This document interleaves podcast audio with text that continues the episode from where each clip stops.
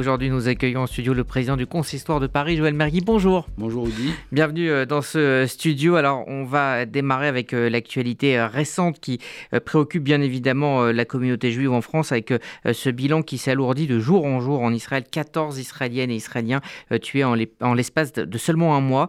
Cette semaine, il y a eu ces deux frères, Hillel et Igal, assassinés, puis ce jeune Israélo-américain, Elan, qui était venu en Israël pour, pour le mariage d'un ami. Quel regard portez-vous sur cette spirale de violence Quel regard pour nous porter? C'est bien entendu dramatique. C'est, euh, je reviens d'Israël, euh, où je sais combien la société israélienne est, est tiraillée, et combien depuis, malheureusement, à chaque fois qu'on va en Israël, on sait qu'il y a des risques d'attentats, il y a, il y a du terrorisme qui, qui, atteint Israël. C'était pratiquement l'un des premiers pays dans ces, dans ces dernières années à être atteint par ce terrorisme qui, tue également dans, dans le reste du monde. Euh, on, est bien entendu toujours en soutien avec toutes ces, toutes ces familles qui, euh, qui souffrent, qui souffrent dignement il faut, il faut bien le voir. On, a entendu la maman, on a entendu les, les, les, les familles avec Les organes des, des, deux frères ont été euh, donnés pour sauver des vies, par exemple. C'est incroyable, cette dignité qu'on qu'on a retrouvée à chaque fois, d'ailleurs, malheureusement, dans notre histoire euh, euh, tragique bah, par moment.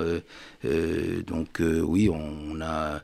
On, on, a cette douleur qui, qui revient régulièrement et on ne veut pas s'habituer à la douleur de perdre des frères et des sœurs dans des attentats et dans des meurtres.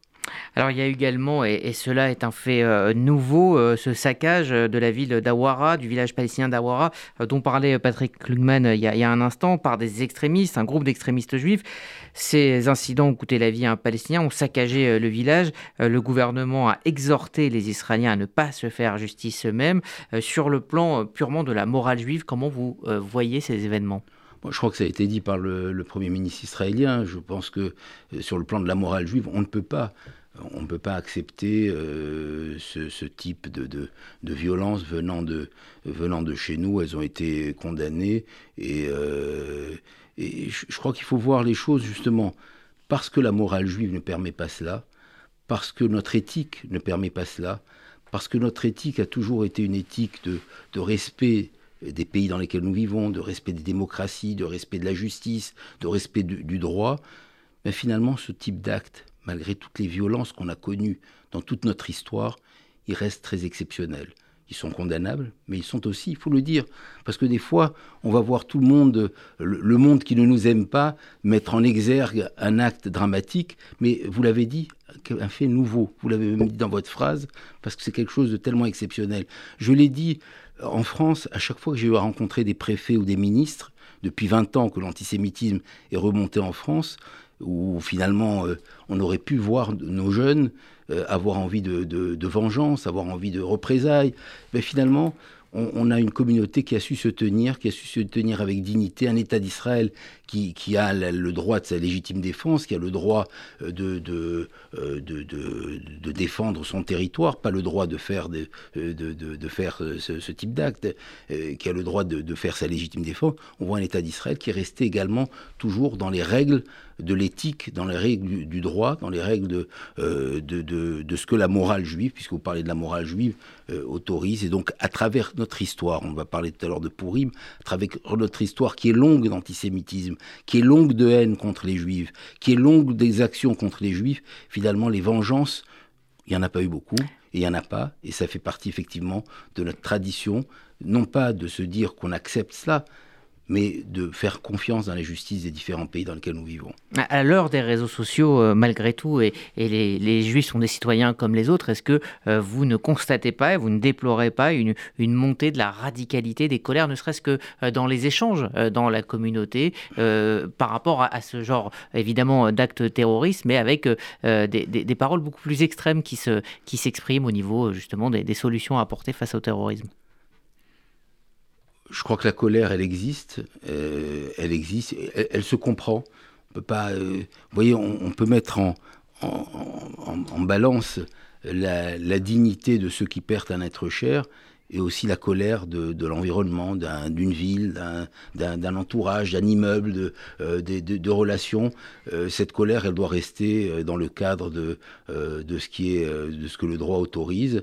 Et si on parle des réseaux sociaux, malheureusement, les réseaux sociaux, c'est le déversement de la haine anti-juive, antisémite, de beaucoup de haine d'ailleurs, pas que des haines qui nous concernent, mais ça devient un déversoir de haine mal régulé et, euh, et qui, euh, qui, euh, qui va, sur lequel il va falloir dans les années qui viennent trouver davantage de solutions parce que ça, ça ouvre la porte effectivement à des expressions de haine qui peuvent ouvrir la porte à des expressions de violence. et ce, dans, tous les sens aussi. On a beaucoup parlé ces derniers jours euh, de la députée France Insoumise, Ercélia euh, Soudé, qui est devenue vice-présidente euh, du groupe sur l'antisémitisme. Or, on l'a entendu cette semaine sur notre antenne, elle a proféré des propos extrêmement durs sur Israël, comparant notamment l'expulsion de Salah à une déportation. le fait que la France Insoumise s'intéresse à la lutte contre l'antisémitisme, est-ce que vous voyez ça comme euh, on va dire un double jeu ou euh, une sorte d'amnésie et de déni ou euh, voilà de dire qu'on peut être complètement anti-israélien et totalement être engagé dans la lutte contre l'antisémitisme? J'avais dit en une phrase que j'ai répétée à plusieurs reprises dans mes discours les, jours de commémoration de la Shoah. On ne vient pas se racheter une conscience en déposant des, gerbes de fleurs sur nos morts. Ben, c'est ce que je dirais à tous ceux qui veulent venir pleurer avec nous l'antisémitisme pour mieux nous, nous attraquer par ailleurs sur des, problèmes qui n'existent pas parce qu'Israël est un État démocratique, Israël n'est pas un État d'apartheid. Quand on, va en Israël, et je l'ai déjà dit la dernière fois, qu'on revient d'Israël, on voit combien l'État d'Israël est ouvert à toutes les cultures, à toutes les sociétés, à toutes les religions, à toutes les couleurs. on va parler maintenant de l'actualité euh, sociale parce que la semaine a aussi été marquée euh, par ce chiffre révélé par l'Institut de sondage CSA en 10 ans, le nombre de bénéficiaires des banques alimentaires a triplé en France. Euh, et d'ailleurs, nous sommes donc intéressés à ce chiffre et nous avons interrogé à ce propos le président du CASIT à, Toulouse, Fred Kellif, notamment justement sur les prix du cachère. Écoutez-le on connaît tous les, les prix euh, de, de, la cache-route, enfin des produits cachers. Euh, on, on, on, sait très bien que l'alimentaire le, cachère est, est, quelque chose de, de très cher. Voilà, c'est comme ça. Bon, ok. Maintenant, il faut faire face avec ça, à, à ça. On va pas, euh, on va pas passer à côté du fait que c'est trop cher. Alors, on va pas manger cachère. Non.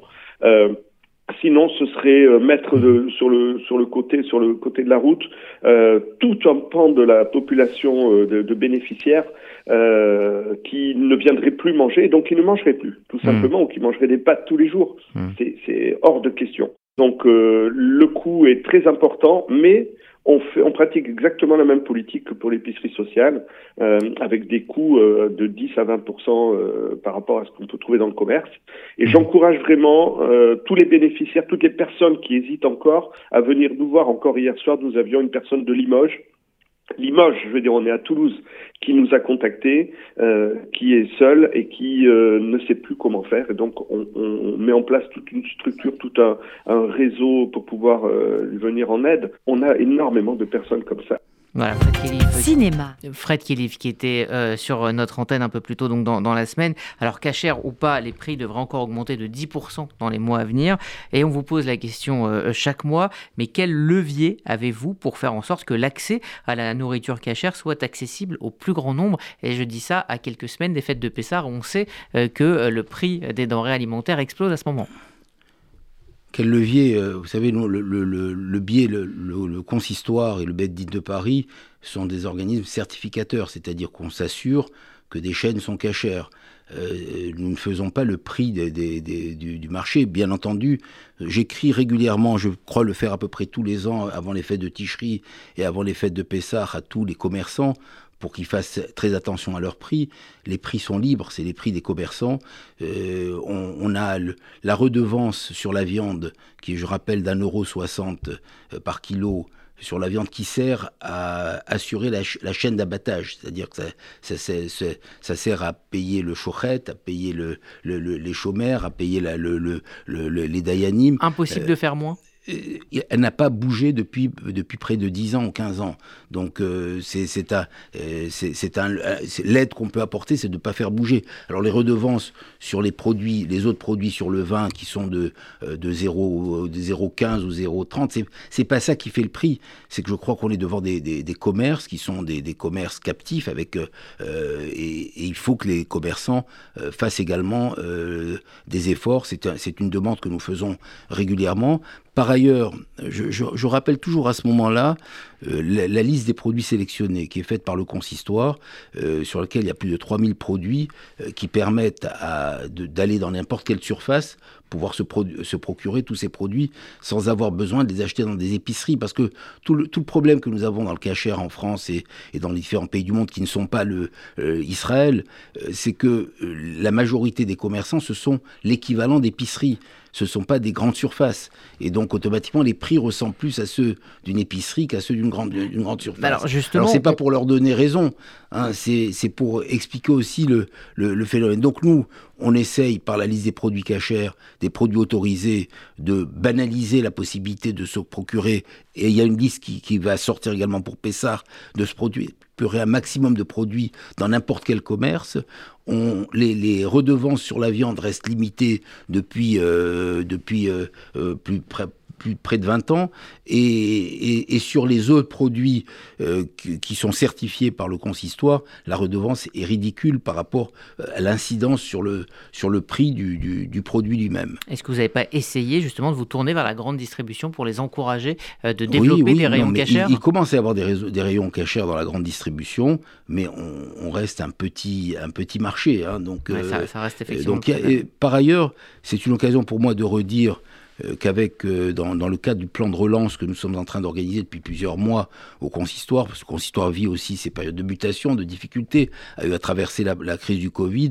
Nous, sommes dans tout un plan de relance du Beddin de Paris et du Cacher, dont, on parlera vraisemblablement dans la prochaine émission, parce qu'il y a tout un travail qui est euh, de fond, qui est fait pour pouvoir rapprocher euh, notre communauté euh, de tous nos services. D'ailleurs, nous sommes aujourd'hui dans une campagne d'adhésion au consistoire de Paris, nous avons rajouté la possibilité de donner des idées ou des suggestions, faire des remarques ou même des critiques. Mais euh, pourquoi la, cache-route du consistoire doit-elle se, se, réformer? Est-ce qu'elle est, euh, mise en cause euh Non, non, c'est pas se réformer. C'est-à-dire qu'aujourd'hui, la, la, cache-route du consistoire, c'est une cache-route d'une rigueur exceptionnelle, hein, sous le contrôle de, du, du, grand rabbin Guggenheim et, du, du Din. Nous avons un, un travail qui est fait avec une rigueur euh, très exceptionnelle, mais elle est mal connue. Il y a, un problème. Euh, les gens ont tendance à penser que la cache-roue du consistoire, pour certains des, milieux orthodoxes, elle n'est pas assez orthodoxe, alors que la rigueur qui, est, qui, est, mise en place est d'une des plus rigoureuses dans le monde. C'est-à-dire que la, façon dont est faite la shrita, le nombre, le, pratiquement toutes nos bêtes sont glattes. On on le dit pas, mais on a pris le, standard supérieur au niveau de la viande. Donc tout ça, c'est mal connu et c'est important qu'on le fasse mieux connaître, qu'on travaille beaucoup également sur la diffusion de la viande sous vide pour pouvoir permettre justement la, la, possibilité de s'étendre dans les, dans les grandes surfaces. Donc il y a un certain nombre de, d'améliorations. Euh, il y a en préparation un, site, euh, un site de, du, du Beddin. Donc il y a un certain nombre d'évolutions qui vont permettre de continuer effectivement à s'adapter à, ce qu'on appelle le panier de la ménagère et à s'adapter euh, effectivement à tout ce qui est la, grande consommation pour le, pour le Beddin et pour le, la cache-route. Alors le consistoire est aussi euh, une institution avec des, frais de fonctionnement. On parle beaucoup des, prix euh, de l'énergie. Est-ce que vous, en tant qu'institution, avec toutes ces synagogues euh, à gérer, est-ce que vous êtes impacté par toutes ces hausses et comment vous pouvez y faire face? Je, redis solennellement à la communauté juive aujourd'hui que le consistoire de Paris traverse un moment difficile parce que nous avons eu pendant toutes les dernières années à traverser la crise de l'antisémitisme qui nous a occasionné des frais de sécurité très importants. C'est pratiquement 800 000 à 900 000 euros par an sur un budget de 25 millions d'euros qui sont, qui sont nécessaires pour la sécurité de nos sites, de nos synagogues, des événements qui sont faits dans la communauté.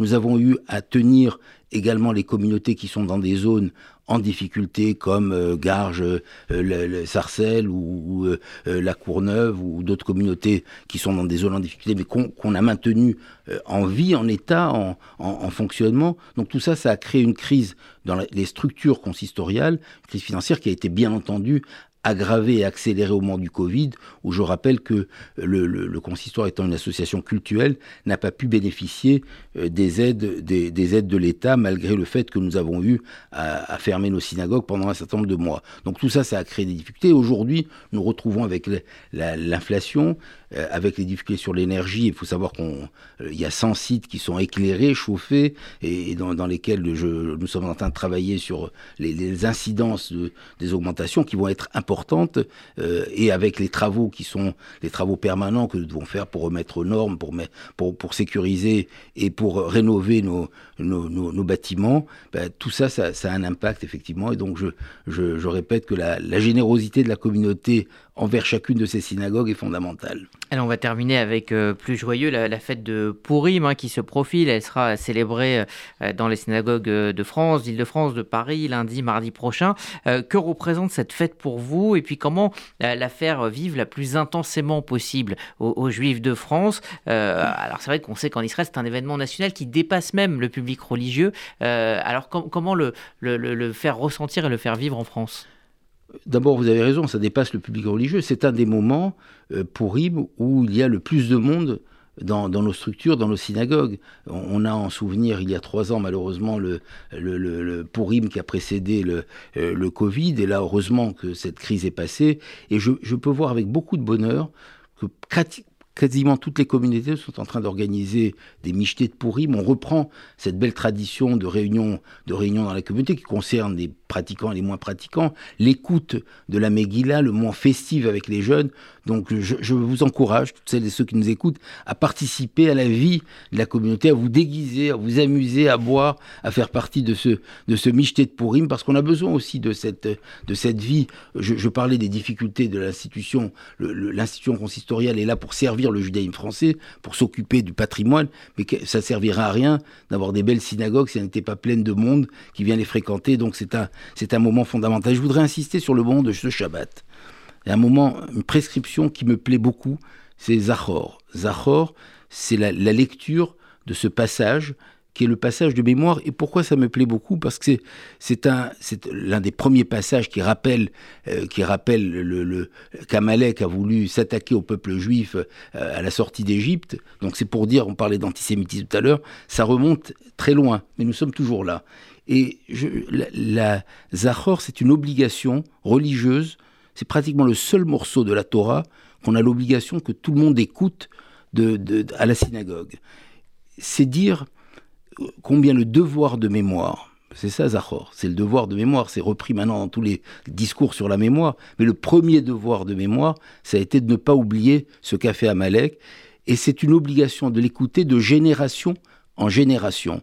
Ça veut dire qu'on sait que de génération en génération, on viendra s'attaquer à nous, mais que de génération en génération, c'est le plus beau signe d'espoir, Zachor. C'est que de génération en génération, on nous oblige à l'écouter. Ça veut dire qu'on saura toujours qu'il y aura des synagogues qui seront ouvertes avec du monde, avec suffisamment de monde pour écouter ce message de Zachor, pour nous dire on n'oublie pas, mais on continue à vivre, à exister, à boire du vin parce que ça fait partie des traditions de, de Purim, euh, et à se déguiser à s'amuser à écouter la Megillah. Donc c'est ce que je, je, souhaite à toute notre communauté de pouvoir faire vivre l'ensemble de notre patrimoine, de nos valeurs et d'effacer cet antisémitisme qui n'a pas réussi à avoir euh, raison de nous.